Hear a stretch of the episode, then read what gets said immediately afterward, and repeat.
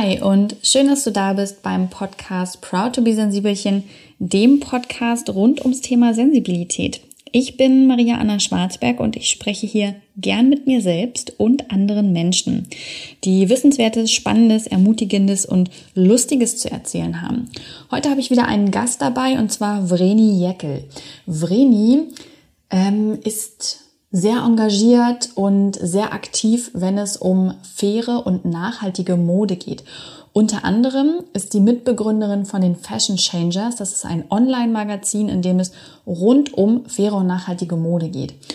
Das, was ich besonders gern an Fashion Changers und an Vreni mag, ist, dass sie trotzdem selbstkritisch sind und sich nicht selbst beweihräuchern, sondern auch ihre eigenen Mode, Dinge und Konsumfragen immer wieder hinterfragen. Ich habe sie heute eingeladen, weil ich in vielen, vielen Podcast-Folgen immer mal wieder Tipps geben möchte zum Thema nachhaltiges Leben. Es ist so einfach gesagt, wir sollen alle nachhaltiger leben. Und es gibt dazu schon eine Folge mit Felix von Lücker und auch eine mit Franzi Schädel zum Thema Nachhaltigkeit im Alltag und ähm, was haben wir denn noch? Ach so, wir haben noch die Folge mit Sophia Hoffmann zum Thema Zero Waste in der Küche. Und heute soll es eben um faire, nachhaltige Mode geben. Es folgen dazu auch noch weitere spannende Folgen mit tollen Menschen.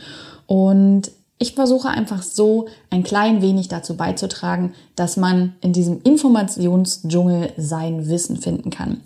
Mit Vreni spreche ich deswegen darüber, was eigentlich faire Mode ist und warum wir bisher so günstig Sachen immer kaufen konnten, wer am Ende davon den Preis zahlt und wie wir alle ein bisschen tun können und es gar nicht darum geht, dass jeder oder jeder Einzelne alles tun muss.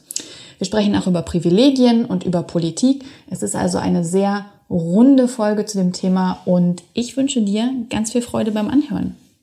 Hallo Vreni und schön, dass du da bist im Podcast Proud to be Sensibelchen. Ich freue mich sehr, dass du der Einladung gefolgt bist und erzähl doch mal gleich zu Anfang, damit die Hörer und Hörerinnen dich kennenlernen können. Wer bist du und was machst du? Ja, ich freue mich auch voll, dass du mich äh, gefragt hast und dass wir uns jetzt so digital treffen.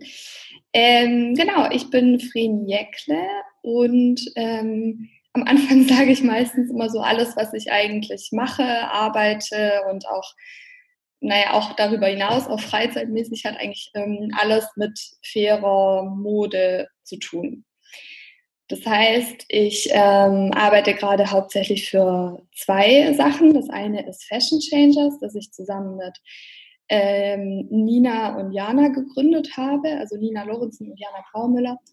Und ähm, mein anderes ähm, größeres Ding, an dem ich immer arbeite, ist ähm, Loveco. Das ist ein fairer Shop in Berlin und für die mache ich so ähm, alles von Grafik bis Kampagnen, Kommunikation und so weiter.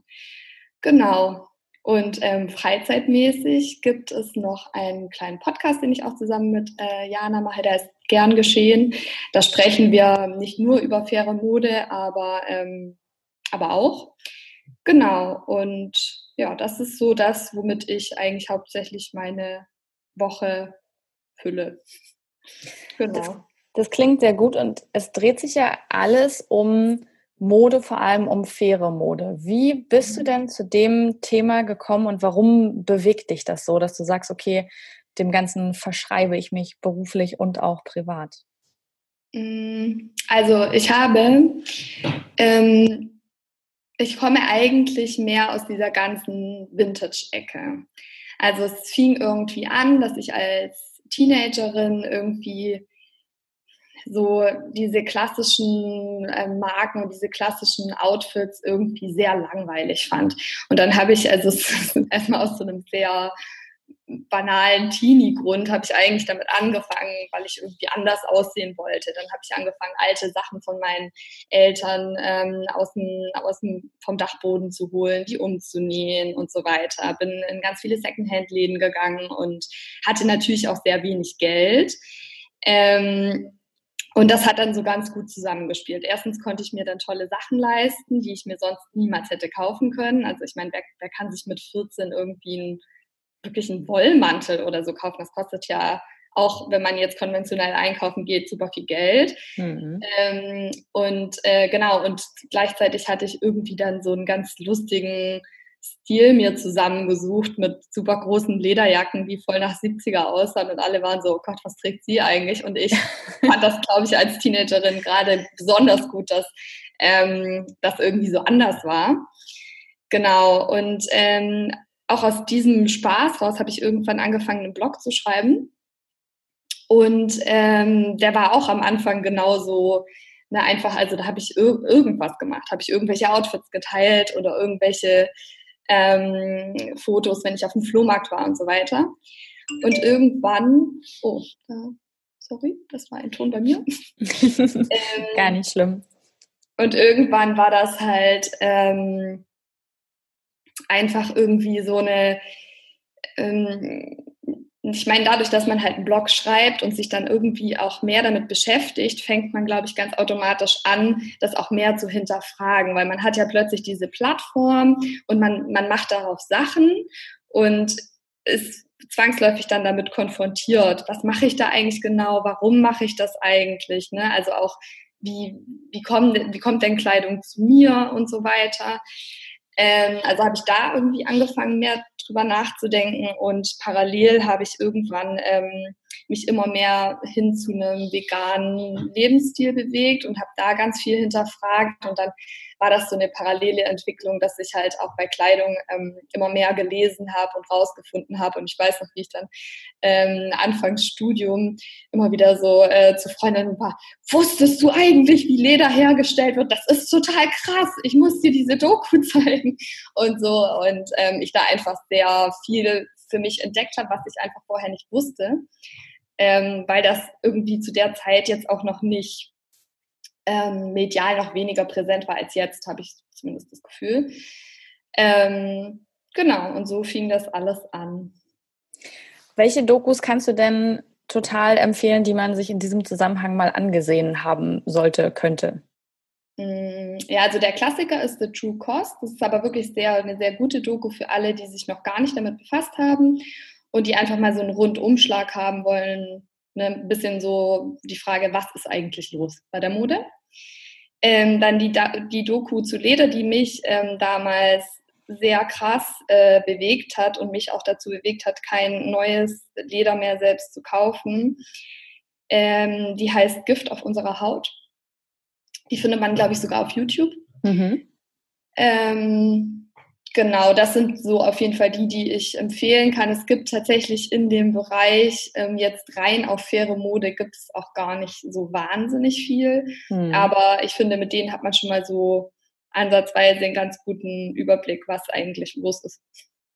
Okay, cool. Ja, das Problem bei Mode ist ja auch einfach, ich hatte irgendwann mal gelesen, dass es ähm, der zweitgrößte Industriesektor eigentlich weltweit ist und das deswegen quasi umso schlimmer ist, wenn dann unter schwierigen Arbeitsbedingungen und mit schlechten Materialien produziert wird, weil es einfach so ein Riesengebiet ist. Es ist nicht nur so ein kleines Nischending, bei dem man sagt, ach na ja, okay, ist jetzt nicht ganz so gut gelaufen, sondern es ist halt so groß und schwierig. Deswegen haben wir ja auch gesagt, wir reden heute darüber und mhm. versuchen mal ein paar Sachen rauszufischen und äh, Tipps zu geben, dass man einfach so ein paar Sachen an der Hand hat, um selber zu überprüfen, was kann ich denn besser in meinem Kleiderschrank machen, welche Möglichkeiten habe ich denn.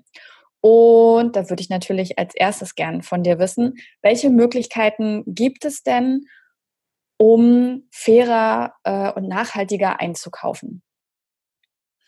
Ja, also ähm, ich finde, der erste Tipp muss immer sein, gerade für die Leute, die sich jetzt auch noch gar nicht mit dieser Thematik beschäftigt haben und vielleicht auch ein bisschen ähm, überfordert sind mit all den Informationen, ist so, du musst erstmal gar nichts machen.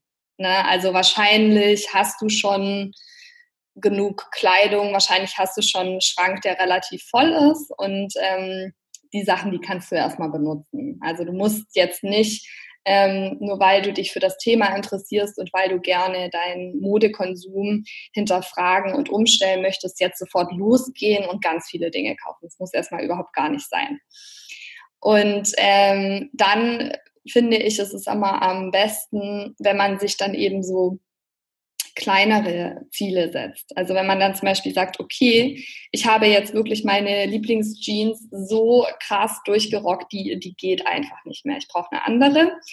Okay, dann hast du ja schon so einen konkreten Auftrag eigentlich und mit dem kannst du kannst du losgehen. Also wenn du in einer größeren Stadt wohnst, ist es ziemlich leicht, faire Läden zu finden. Wenn du in einer kleineren Stadt wohnst, ist es vielleicht nicht so einfach. Dann würde ich halt eher online erstmal gucken. Oder halt ne, für mich auch immer ein guter Tipp, einfach in einen Secondhand-Laden zu gehen. Gerade Jeans oder so habe ich schon sehr oft im Secondhand-Laden gekauft. Ähm, genau, und ich finde, dadurch überfordert man sich dann auch nicht so sehr. Warte mal, ich mache hier mal noch mal eine Sache zu, die offensichtlich öfter pinkt. ähm, Kalender klingelt.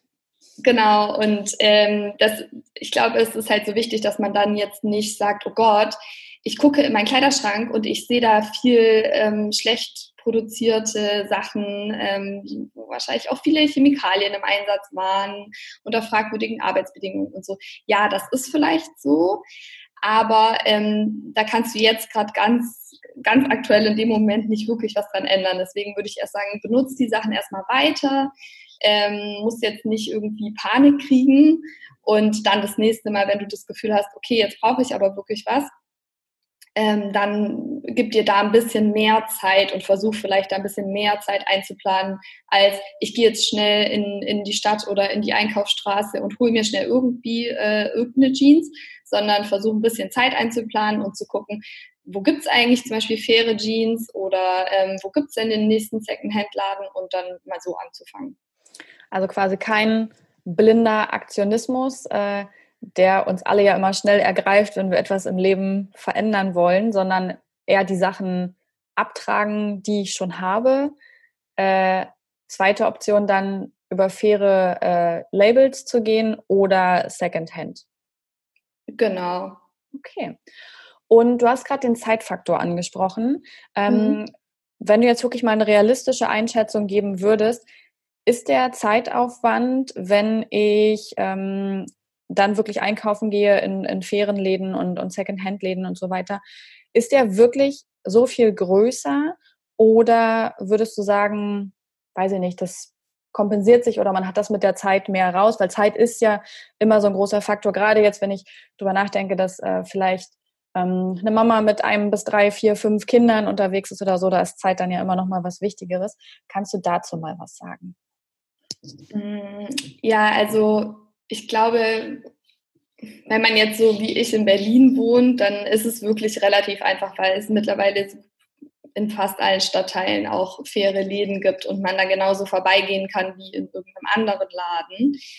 Ähm, wenn man jetzt aber, wie gesagt, halt in einer kleineren Stadt wohnt, dann erfordert es schon ein bisschen mehr Recherche. Also das kann man auch nicht ganz leugnen ähm, und man muss ein bisschen mehr suchen. Es kommt auch natürlich ein bisschen drauf an, was man für einen Stil hat. Ich glaube, wenn man jetzt nach wirklich nach einer, nach einer Jeans sucht und nach einem Shirt, dann ist man dann findet man das auch ziemlich schnell, findet das auch online ziemlich schnell mittlerweile. Also sogar große Online-Bieter haben ja mittlerweile auch ähm, so nachhaltige Bereiche oder führen zumindest mal einige wenige faire Labels und ansonsten gibt es auch genug Online-Shops, die ähm, komplett äh, fair und nachhaltig sind. Und ähm, ja, aber so klar, man muss natürlich erstmal diesen Aufwand machen, zu gucken, wo sind denn äh, die fairen Shops und Labels. Da kommt man fast nicht drum rum. Und kennst du oder habt ihr vielleicht sogar bei Fashion Changers so eine Liste, wo einfach mal äh, faire Shops und so weiter aufgelistet sind? Mm, ja, genau. Also wir haben auf unserer Seite, die ist ja einfach fashionchangers.de, haben wir auch eine ähm, Sektion, in der wir Labels auflisten.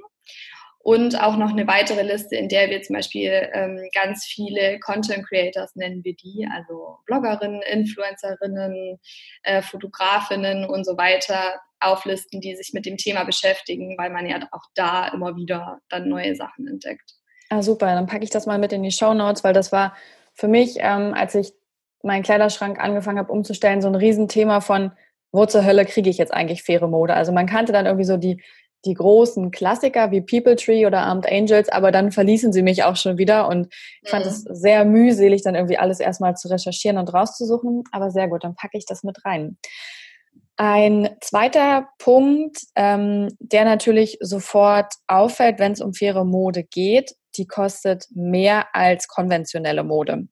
Da wäre meine erste Frage, warum kostet fair produzierte Mode eigentlich mehr?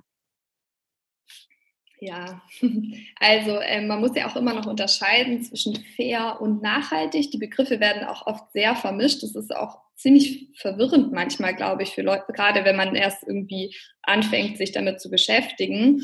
Fair heißt ja in dem Sinne, oder so würde ich das jetzt für den Moment mal definieren, dass die ähm, Produktionsbedingungen okay sind. Das heißt, äh, da werden bestimmte soziale Standards eingehalten. Es gibt keine Kinderarbeit, die ähm, ähm, es gibt auch keine, also eine bestimmte Stund, Stundenanzahl wird nicht überschritten, bestimmte Sicherheitsbedingungen werden eingehalten, zum Beispiel in Textilfabriken und so weiter. Ähm, und nachhaltig würde, geht ja mehr dann, also wenn wir von nachhaltiger Mode sprechen, geht es ja mehr auf die Materialien und auf die Stoffe. Also was für Stoffe kommen zum Einsatz? Das wäre dann zum Beispiel klassischerweise Bio-Baumwolle statt Baumwolle ähm, und äh, welche Pestizide kommen auch noch, also welche Pestizide kommen da zum Einsatz? Bei Bio- und Baumwolle eben zum Beispiel dann keine beim Anbau, ähm, aber auch später beim ähm, Färben und Weiterverarbeiten, das vergisst man auch immer ein bisschen, das ist ja auch nochmal ganz schön was ähm, quasi in dem ganzen Prozess drin. Und das ähm, genau nachhaltige Mode wäre einfach ökologisch vertretbarer als konventionelle Mode. Mhm. Genau, und das kostet natürlich alles mehr Geld.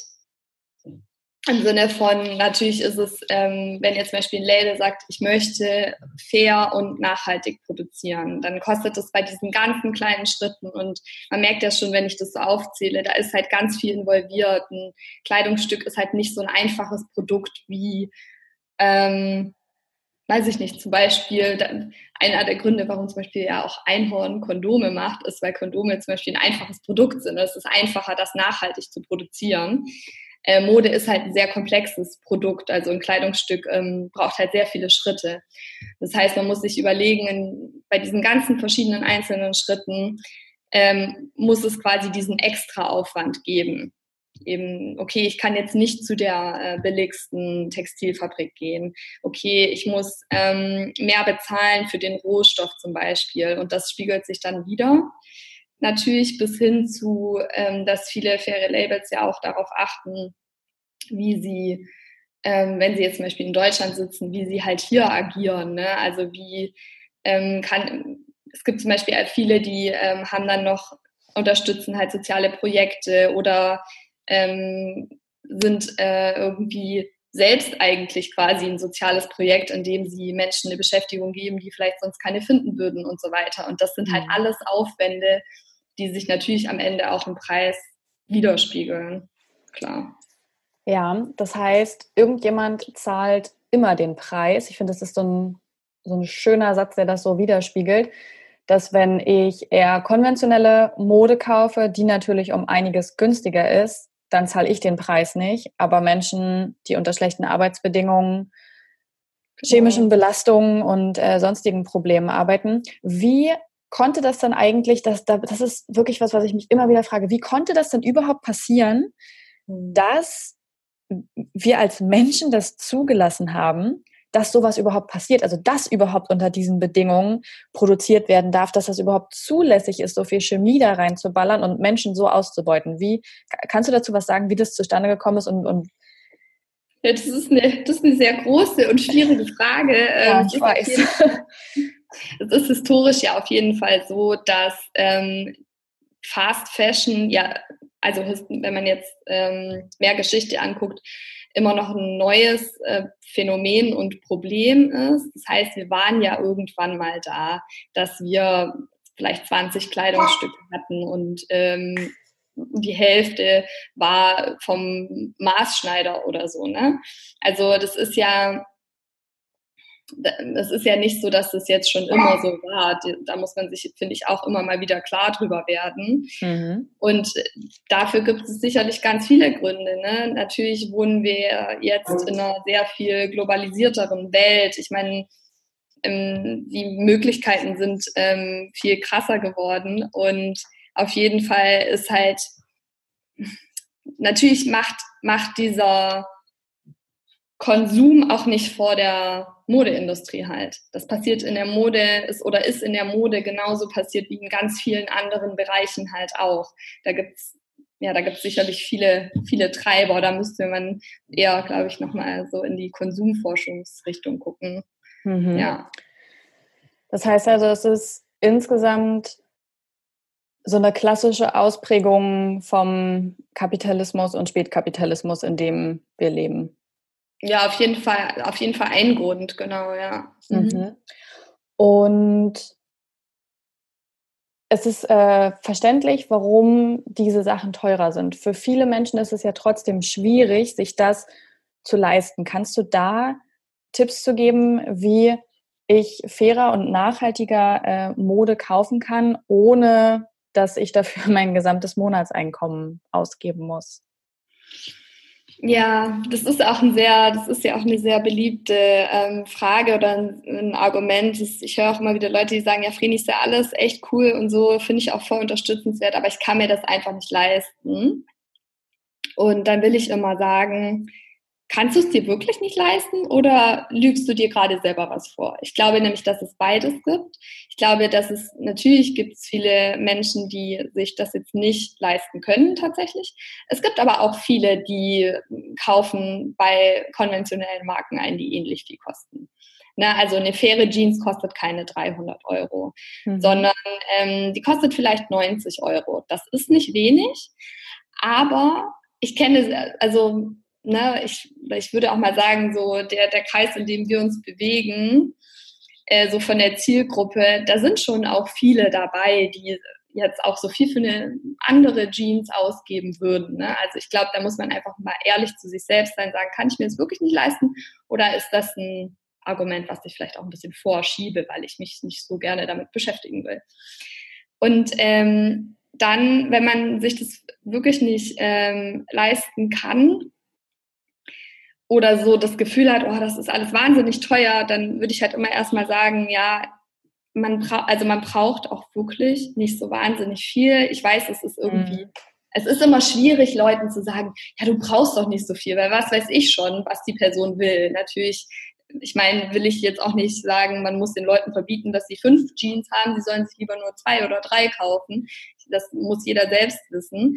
Ähm, ich weiß auf jeden Fall, dass ich sehr lange Zeit auch sehr wenig Geld hatte. Ich habe das als ähm, Studierende angefangen. Ich hatte irgendwie so, ich hatte halt so 200 Euro im Monat zur Verfügung, was halt wirklich wenig ist, also nach Miete und so. Ne? Ich hatte, hatte halt so 200 Euro und damit, und ganz ehrlich, die habe ich als Studierende halt auch lieber gern abends noch in der Bar irgendwie ausgegeben. Aber für mich war halt die Schlussfolgerung, dann, naja, aber dann trage ich halt auch die drei Euro Jeans aus dem Secondhand-Laden. Da ist, mhm. sind die mhm. Sachen nämlich wirklich günstig. Und ähm, ich muss dann vielleicht auch nicht in den Markenladen gehen, wenn ich mir das eigentlich, ähm, also wenn das für mich eigentlich gar nicht drin ist. Vielleicht, mhm. ne, also ich glaube, es ist auch immer so eine Sache, wo liegen meine Prioritäten, wofür will ich mein Geld auch ausgeben?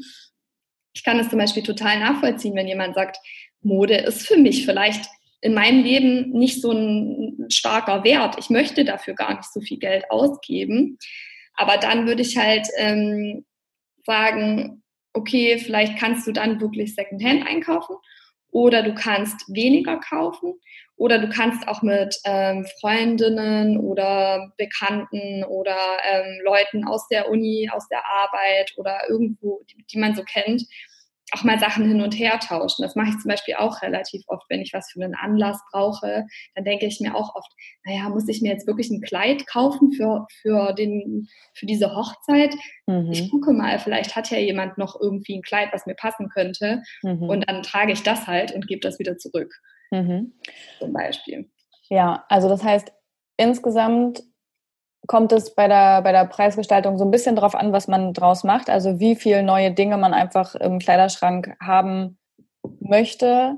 Ähm, und dass man auch einfach selber gucken kann, okay, wie viel kaufe ich jetzt wirklich bei fairen, nachhaltigen Labels oder was kaufe ich vielleicht einfach gebraucht oder ertausche es mir. Und so kann man es eigentlich auch schaffen, ähm, dass man genauso viel wie vorher ausgibt, nur dann einfach ausgewähltere Stücke im Schrank hat. Ja, auf jeden Fall. Bei mir ist es auf jeden Fall ganz interessant, dass ich ähm, jetzt und ich kaufe tatsächlich gar nichts mehr in konventionellen Läden, also was jetzt Mode und so weiter angeht, ähm, dass ich jetzt deutlich weniger ausgebe als mhm. vorher. Ich, war, ich hatte halt Zeiten, da habe ich bestimmt, ähm, als ich dann, das war dann ein bisschen in, zu einem späteren Studienzeit, da hatte ich dann einen Job, da habe ich dann irgendwie ähm, weniger Geld, glaube ich, in der Bar ausgegeben und mehr, mehr in irgendwelchen Fast-Fashion-Läden. Und ich kann mich erinnern, dass es auch Zeiten gab, da habe ich bestimmt irgendwie fast 200 Euro, 300 Euro im Monat ähm, für Kleidung ausgegeben. Und das ist für mich jetzt zum Beispiel total äh, total seltsam, weil ich mir weil ich mir natürlich jetzt auch manchmal Kleidung kaufe und dann kaufe ich mir vielleicht sogar auch echt mal was, was relativ teuer ist, zum Beispiel für 200 Euro oder 300 Euro, aber dann ähm, kaufe ich halt auch mal drei, drei, vier, fünf Monate danach wieder nichts mehr. Mhm. Ähm, und ja, also wenn ich jetzt so meinen Konsum vergleiche von jetzt äh, zu damals, ist es halt auch sehr anders geworden und ich gebe eigentlich durchschnittlich viel weniger aus. Und das funktioniert halt für mich aber auch mit der Vintage-Mode, weil man muss dazu sagen, ich bin jetzt nicht unbedingt eine Minimalistin. Also ich habe jetzt nicht nur 15 Kleidungsstücke, mhm. ähm, weil mich das schrecklich langweilen würde und ich halt irgendwie auch aus diesem ganzen Modeding ja komme und mir Outfits und all das einfach sehr viel Spaß machen und das für mich irgendwie ähm, auch schlimm wäre, das jetzt komplett nicht mehr zu machen. Ähm, aber da ist halt für mich so Vintage ähm, und Secondhand total total der Ausgleich oder ein total guter Weg, ähm, irgendwie erstens ähm, ganz besondere Teile zu finden, die man vielleicht in Fair Fashion auch nicht so einfach findet. Und ähm, auch mir Sachen leisten zu können, die ich mir sonst niemals leisten könnte. Also ich könnte mir halt diesen Escada-Blazer, den könnte ich mir niemals äh, so kaufen ne? oder würde ich nicht machen. Ähm, Secondhand kostet der aber halt 35 Euro und das ist halt, das ist ja dann durchaus leistbar. Mhm. Ich finde es äh, sehr schön, dass du das auch gerade so so ehrlich sagst, so dieses Nein, ich bin ich bin keine Minimalistin, sondern ja, ich ich liebe und lebe Mode. Das ist was, äh, was ich generell bei bei eurem Fashion Changers Magazin einfach sehr mag, dass ihr dort Tipps gebt, aber dass ihr ähm, nie so von oben herab seid, sondern immer auch euch selber ähm, quasi unter die Lupe nehmt und, und Sachen feststellt, die bei euch, keine Ahnung, auch noch besser gemacht werden können oder was einfach manchmal nicht läuft. Ähm, das wäre gern so ein Punkt, den ich noch mit reinnehmen würde.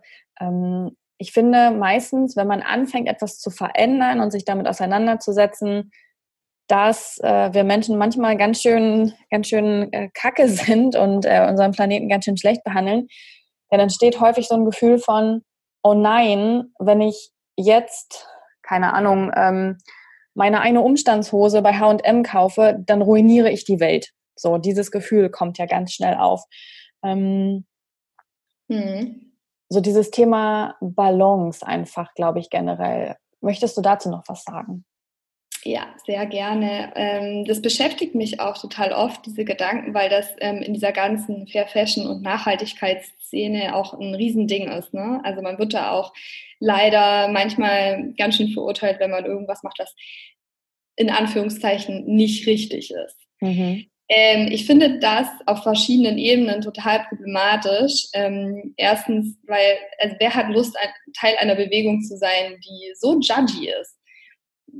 Kaum jemand. Es macht einfach keinen mhm. Spaß. Und ich meine, trotzdem ist Mode was, was, was Spaß machen sollte. Und deswegen äh, sind wir bei Fashion Changers auch, wie wir sind, weil wir äh, einfach immer wieder das versuchen irgendwie zu vermitteln, ja, das, das ist natürlich, macht Mode auch Spaß, aber sie kann auch ähm, verantwortungsbewusster sein, als wir das vielleicht bisher kennen.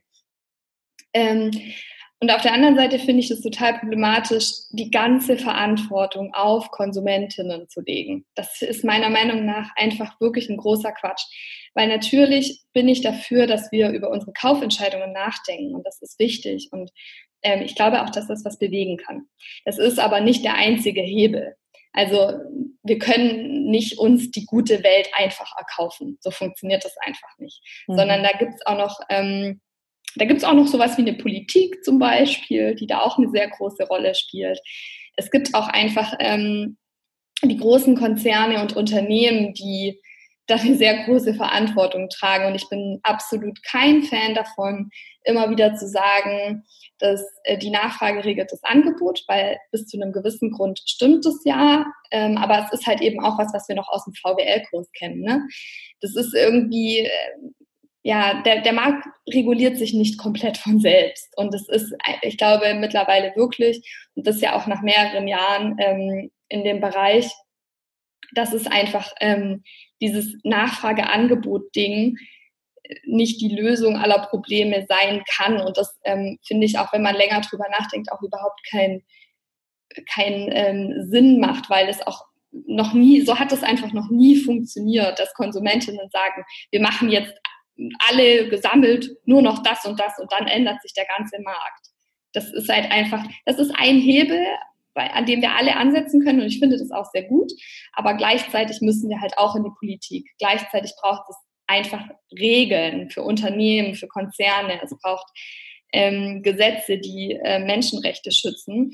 Und ja, genau, also das ist halt bei allem Consumer Empowerment, was wir da immer so hören, mit deinem einen Strohhalm, den du nicht verbraucht hast, veränderst du halt leider noch nicht die ganze Welt. Es ist cool, dass du auf den verzichtest und ich mache mhm. das auch.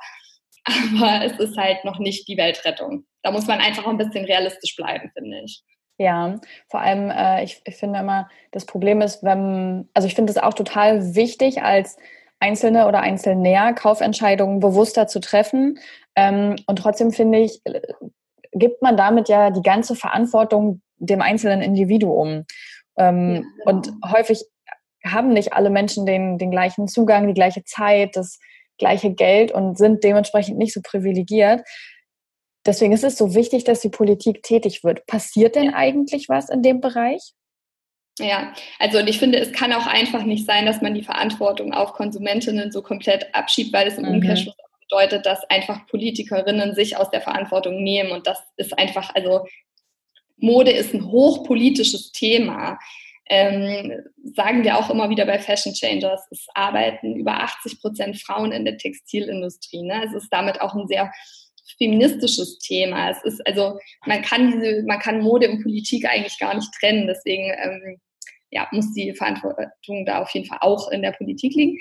Ähm, ja, es tut sich äh, ein bisschen was, aber äh, in Deutschland ist das immer relativ schwierig. Deutschland tut sich ja sehr schwer mit Regeln und findet den freien Markt sehr toll. Ähm, aber wir unterstützen jetzt mit Fashion Changers auch gerade Lisa Jaspers, die gerade auch eine äh, Neuauflage ihrer Petition plant oder bald an den Start geht, äh, jetzt zur Fashion Revolution. Ähm, genau, und äh, Lisa Jaspers hat vor einem Jahr schon mal eine Petition gestartet, äh, die das Ziel hatte oder mit der Forderung, dass wir in Deutschland ein Gesetz zur unternehmerischen Sorgfaltspflicht brauchen ähnlich wie das in Frankreich schon seit kurzem, also es ist auch noch nicht so wahnsinnig lange, äh, der Fall ist. Und äh, damals war die Petition, die sie sehr ähm, schnell auf die Beine gestellt hatte, schon ziemlich erfolgreich. Es gab dann auch 100.000 ähm, Unterzeichnerinnen. Und äh, jetzt hat sie aber ein neues ambitioniertes Ziel und will noch viel mehr erreichen. Und es ist halt einfach in dem Jahr politisch eben leider nichts passiert. Deswegen mhm macht sie jetzt auch die Neuauflage und hört nicht auf, ähm, genau dieses Gesetz zu fordern. Ähm, ja, da kann ich dir auch auf jeden Fall nochmal irgendwie einen Link bereitstellen oder so. Das wäre ja, natürlich schön, wenn das möglichst viele unterstützen. Ähm, das geht für mich halt eigentlich auch in die, das ist halt auch was, was so die Verantwortung vom Einzelnen liegt eben halt nicht immer nur beim Konsum, sondern mhm. auch darin, dass wir halt alle auch politische Wesen sind, äh, die sich irgendwie Beispiel auch für Dinge einsetzen müssen, wenn sie ihnen wichtig sind. Das finde ich äh, ist nochmal ein, ein sehr guter Hinweis auf den Aktionismus, der von jedem von uns ausgehen kann. Und der ja nicht immer bedeuten muss, dass man äh, Plakate von Hochhäusern abrollt und ähm, weiß ich nicht, auf jede Demo gehen muss, ne? wenn man vielleicht jemand ist, der sagt, oh Gott, Menschenmassen, nein, Hilfe, ähm, aber dass man auch über Petitionen oder andere Wege teilhaben kann und aufmerksam machen kann. Genau. Man kann ja zum Beispiel auch äh, seine Lokalpolitiker mal richtig nerven oder Politikerinnen und denen Briefe schreiben. Das kann man auch von zu Hause aus machen. Oder wütende E-Mails. oder auch gut. freundliche E-Mails, ist ja egal. Ähm, genau. Aber ich finde das schon auch sehr wichtig, dass man da irgendwie sich auch bewusst wird, dass man da auch eine Stimme hat. Ne? Also es ist, man sagt immer so, der ähm, Kassenzettel ist auch ein Stimmzettel und ich verstehe auch die Intention hinter dieser Aussage, aber es gibt halt auch noch einiges mehr und am Ende des Tages ist es auch ganz cool, wenn wir uns nicht alle immer nur mit unserem To-Go-Becher beschäftigen, sondern auch nochmal auf die politische oder auf die auf das Bigger Picture gehen und da sagen, okay, hier habe ich auch eine Stimme und ähm, eine Forderung vielleicht auch tolle Arbeit, die ihr da macht. Ähm, ich habe am Ende noch mal drei kleine Fragen.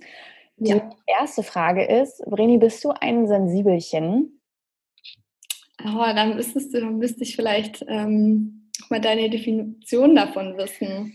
Würdest du sagen, du bist ein sensibler Mensch, der äh, insgesamt einfach sehr sensibel schon von sich aus ist und reagiert und empfindet? Hm.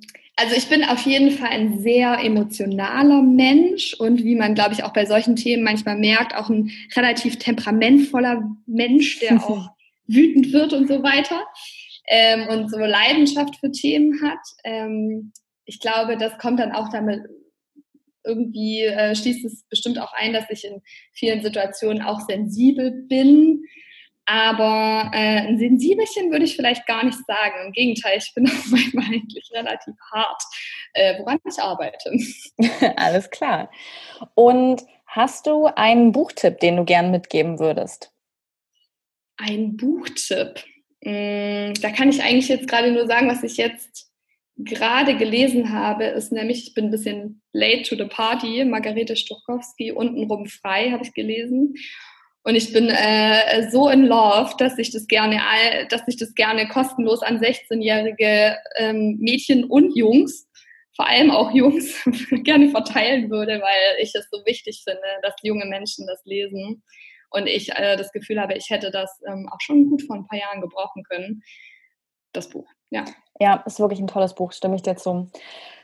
Dritte und letzte Frage. Stell dir vor, du könntest einmal alle Menschen erreichen und sie würden dir auch tatsächlich zuhören. Was würdest du den Menschen gern mit auf den Weg geben?